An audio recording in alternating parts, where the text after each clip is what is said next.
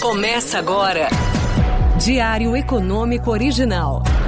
Uma análise das principais informações que impactam os mercados, a economia global e do Brasil. Apresentação: Marco Caruso.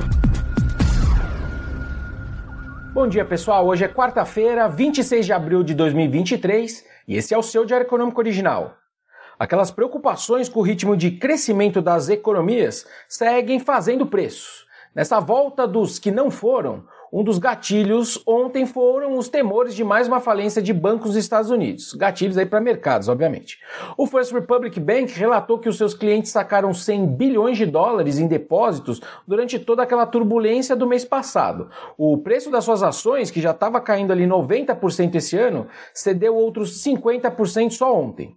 Pessoas envolvidas nas negociações disseram que o banco está em contato com o governo dos Estados Unidos, tentando encontrar uma solução para sua situação. Poderia ser a venda de toda ou parte do banco. Só relembrando, recentemente alguns dos grandes bancos americanos já depositaram 30 bi de dólares na instituição para tentar justamente resgatá-la. E agora eles poderiam comprar os seus ativos, né? São um dos potenciais compradores. Outra opção que está na mesa é o FDIC, que é uma espécie de FGC americano, assumir o controle e oferecer uma garantia do governo para todos os depósitos. Foi justamente o que eles fizeram com o SVB.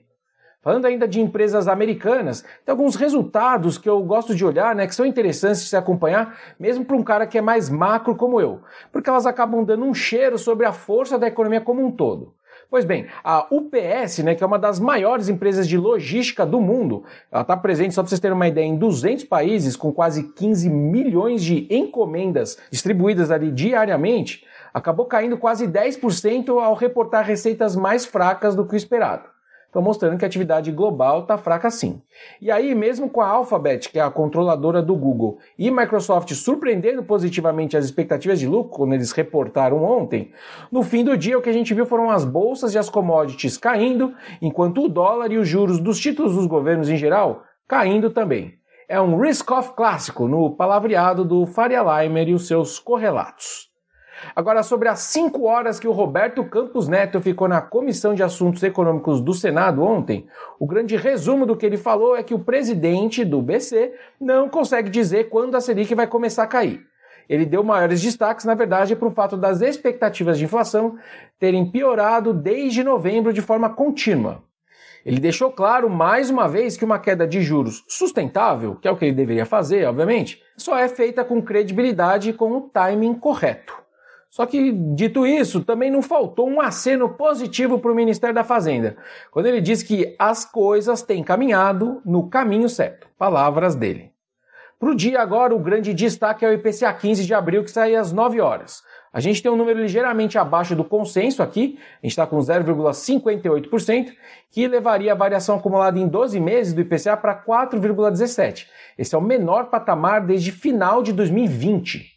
Essa desaceleração esperada na margem, no mês, deve seguir o alívio nos preços de energia elétrica e gasolina, que devem compensar os primeiros impactos que a gente deve ver nos aumentos dos medicamentos. Olhando só para preços livres, um destaque positivo em termos de menor inflação devem ser os recuos de alimentação no domicílio e de bens industriais.